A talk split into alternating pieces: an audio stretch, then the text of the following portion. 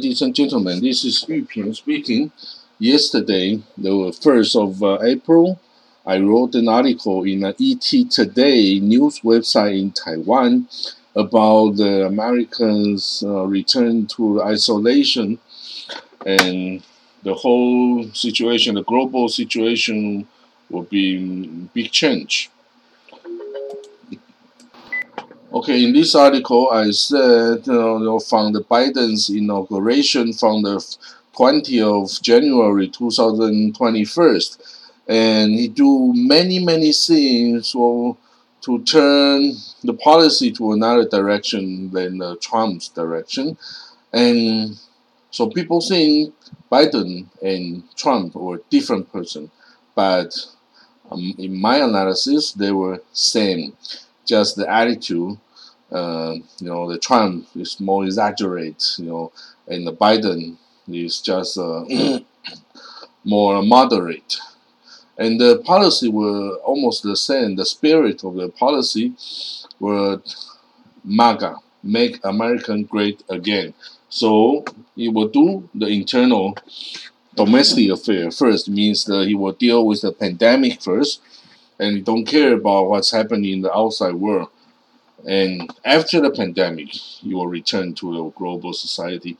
But you know during this period of time we'll see it's like something happened uh, before the second world war you know and after the first world war american was in isolation. He isolated himself not the global society isolate him. And what it will make to the global society will be negative. Why? Because all the extremists, the racist, the totalism, the communism, all the forces will come to uh, uh, to do whatever they want, and they don't care, and they are not afraid of being sanctioned by the international police, police, it means the United States. So if the global society return to a jungle, it will be dangerous to a small country like Taiwan or the others. And what is my point is simple. You know, uh, from Biden's uh, inauguration, he treat the, in the Middle East, he treated the traditional Americans enemy like Iran, Syria, and Afghanistan Taliban. He didn't show that you know he didn't show hostile attitude. Instead, he expelled, he he canceled the Yemen Houthi forces from the country who support uh, terrorism, and he the United States willing to return to 2015, you know, the nuclear uh, agreement with Iran together, and United States also willing to withdraw totally from Afghanistan. It's so friendly, like those countries were Americans' allies, but they're not. And and how about the other side? For the traditional Americans' ally, like Saudi Arabia, like Israel, like Iraq, or uh, Jordan, Egypt, the Americans treat them severely.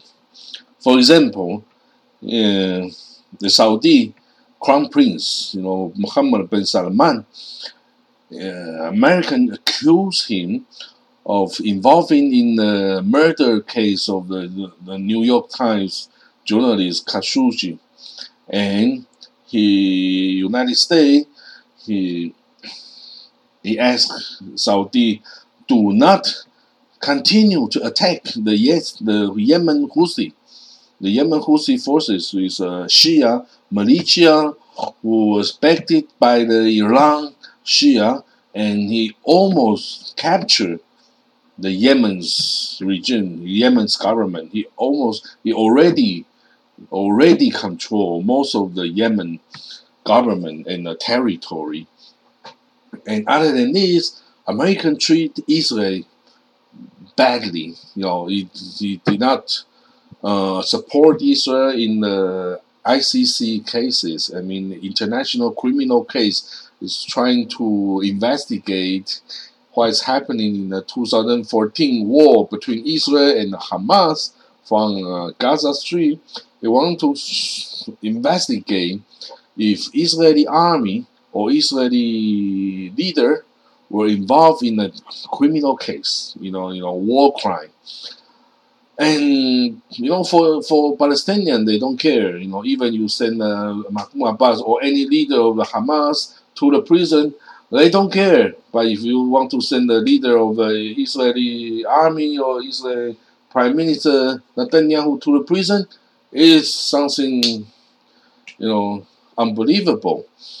So, and also American you know, try to uh, recover his uh, friendship with the Palestinian Authority and uh, uh, resume a big donation of financial aid to the Palestinian. So everything it shows that you know it, Americans' attitude or policy to his ally in the Middle East is unbelievable. You know, so what is American going to do in the future? I think American himself doesn't understand, doesn't even you know uh, have a clear mind what's going to happen in the future. And okay, so okay, American is friendly to Iran. You want to come back to the nuclear agreement, you know, formed by the six six force, you know, six court, uh, six power to in of 2015, and and this agreement means you know Iran will hand over the nuclear facility to American, no, to uh, international society. It means the IAEA will send investigator to control to control this facility, and he will hand over those uh, you know nuclear material to IAEA.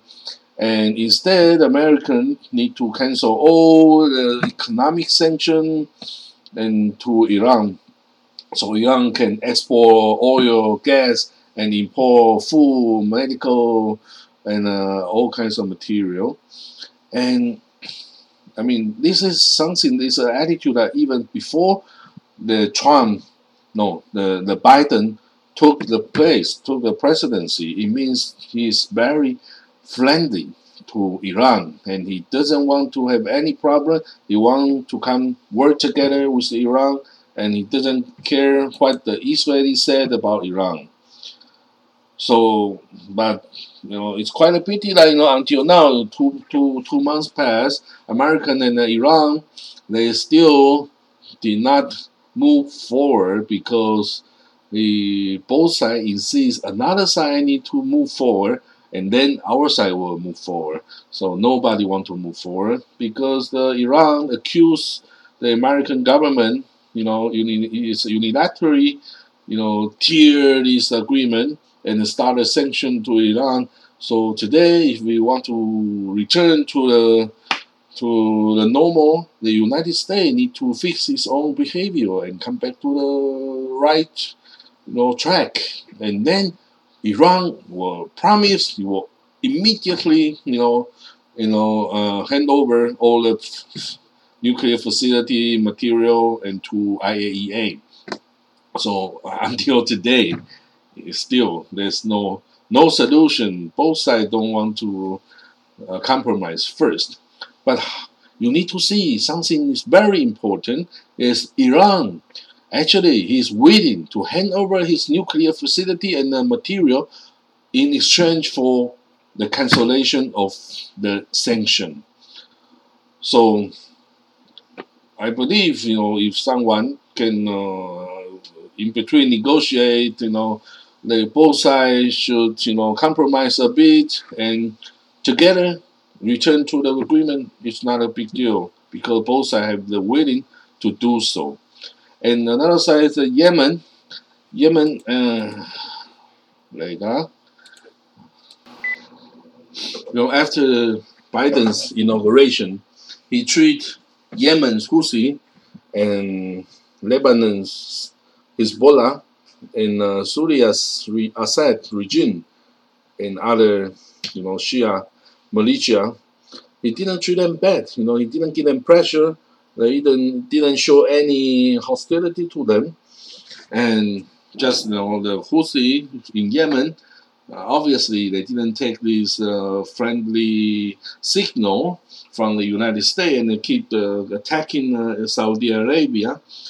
And actually, what should Houthi did is to stop his attack and declare his statehood and get the diplomatic recognition from United States and international society.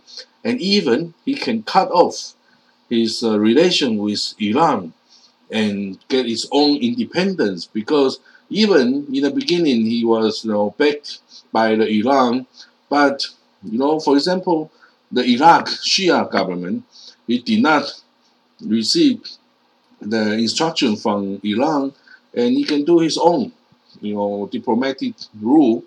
And this is what a nation should do. So Houthi he is smart and he should do what the Iraq do and not necessarily to be the small brother of the Iran. Okay, so then we talk about uh, Afghanistan. This is a, a, a hole that you know even you put everything inside, you will not feel you will not be full. You know the United States start to to send the army to Afghanistan after 911 in 2001 until now, 20 years passed. And of course, Taliban is still there. And and why the United States do not see read the history book? You know, Afghanistan is a, a, a cemetery for the power, superpower of the world. You know, from Alexander the Great to the Great, Great Britain Empire to Soviet Union, so many big empires fell in the in the mountains area of uh, Afghanistan. Nobody can conquer the resilience. Afghans, Afghans so strong. They are poor. They are they, they, they don't have money. They don't have a big weapon, modern weapon, but they have AK. That's enough. So American actually have no no national interest, nothing. You know, resources, market, uh, commercial, you know, interest, nothing, nothing's there. Only the Bin, Bin Laden and uh, and uh, Al Qaeda. But Al Qaeda and Bin Laden, they all disappear from the history. They already passed. You know, there's nothing to do with the United States. Nobody have you know do anything bad to the United States, but you know Taliban you know, Americans send the troop to, to fighting for 20 years. Why is not Soviet Union? Why these small, small militia forces need uh, is not worthy for the United States to fight in 20 years? It's more than any any other war, you know, Korean War, Vietnam War. It's not that long. So obviously, for Trump, he's so smart. He decided he was he will withdraw from Afghanistan in the first of uh, May this year. Of course, last year when he did this decision, he did. I think he he didn't expect he, he will not be here as a president. But now Biden's government hesitate because he want to turn every, overturn everything that Trump did. But this, if it's the right decision, should we overturn it? I don't know. And but anyway, I feel Trump's decision is totally correct. Afghanistan is useless. It, no matter what you invest, resources, the human uh, or the military, everything, you cannot making uh, like a, a BRIC country, you know, a new model or or small tiger super economic superpower. No, you should leave there immediately. You know, even the Soviet Union cannot conquer him, and with so, such little, a uh, few hundred thousand people, you cannot conquer this country. Okay, so I'm talking talking about the American-Israel relations. Biden's relations, you know, Biden's attitude to Israel is very weird. You know, in the past, America and the United and the Israeli leader were so close, so it's like a family, you know. But Biden, after his inauguration, he just ignored Netanyahu, you know, the prime minister of Israel, Benjamin Netanyahu. He didn't call him for more than a week, a month, a month, and people expecting, people guess why he didn't call, why he didn't call me because maybe he's not happy, or maybe he's more friendly to Palestinian, what? So, okay, after one month, Biden called Netanyahu, and that's it. That's it. That's the only thing. And then he continued to return the the American policy to two-state solution. Okay, two-state solution is a traditional American policy to Israel-Palestinian you know, uh, peace talk. It means that it will create two country, you know, it will create a Palestinian country within the 1967 uh, uh, border, and East Jerusalem as its a capital, and he will own the West Bank and Gaza and East Jerusalem, and he will coexist with Israel peacefully. And if the Jewish, you know, uh, settlement or some important strategic land that America, the, the United, uh, the Israel cannot cannot you know, return, and Israel can exchange it with its own land in uh, Negev or in uh, whatever in the north, you know, Tulkarem or uh, Un el Fahar, you know, those Arab towns can exchange to Palestinian Authority. It's land for peace, spirit. So it's American basic, you know, principle and a roadmap. If the Israel can do these kind, all those requirements, according to Saudi Arabia's, you know, Arab initiative in 2003, the all the Arab country will recognize Israel and the normalization of their relation immediately at the same time. So you see, there's a final solution for the eternal peace. It just depends on the government or people accept it or not. And we can see the Trump. You know, when Trump was in power, he is totally, you know, pro-Israel. American cut off all the support to the Palestinian. He closed the American uh, consulate, consulate general in Jerusalem, which is dealing with Palestinian Authority, and he closed the Palestinian uh, diplomatic mission in uh, Washington D.C. and he forced Palestinians to accept American and, U.S. and Israel um, uh, peace solution and even he wanted to attract the, the Arab country to establish tie with Israel. He recognized the, terri- the, the uh, sovereignty of uh, uh, Morocco's Morocco's claim to West Sahara, and he support he even canceled the Sudan from the country who support uh, the terrorism everything shows that uh, Trump can do anything which is not, you know, is against the international law or is uh, not, you know, fulfill American uh, principle or is a virtue, anything, he don't care. Okay, so so Biden obviously will turn everything to the to the right track. This is good thing because you never see any peace talk who who you know force people to accept this kind of peace talk can last for long. You know, the the peace talk after the Prussian and the France in the eight, uh, 1870, or the after the First World War, uh, the agreement, uh, peace agreement between the the, the German and the France and anything is is not that long, and it brings the fascism, it brings the Nazi uh, on the power.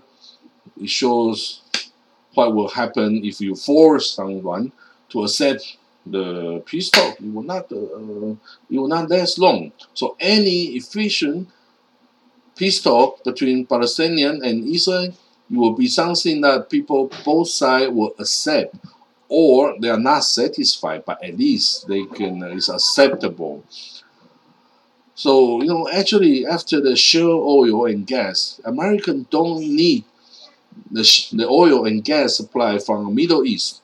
So, Middle East is not crucial or, you know, vital to America's you know, national interest. So, American, before the Americans, you know, pandemic recover, we believe that America know, keep an isolation policy in the diplomatic arena you will not get too much involved in the global, uh, uh, you know, event, no matter it's our ally or it's enemy. However, the Americans should be carefully, you know, because maybe after the pandemic, you know, Biden will find the words in a in a mass, you know, in Balagan, you know, in Hebrew, you know, and or maybe all the extreme and uh, racism and, and uh, fascism and, and totalism and uh, communism or whatever will be, you know, you know, everywhere. And that time United United States need to use more or resources or power or energy to handle this or the balagan means the trouble. Okay, this is what I'm saying in this article. I hope you uh, like it and thank you for listening. Bye.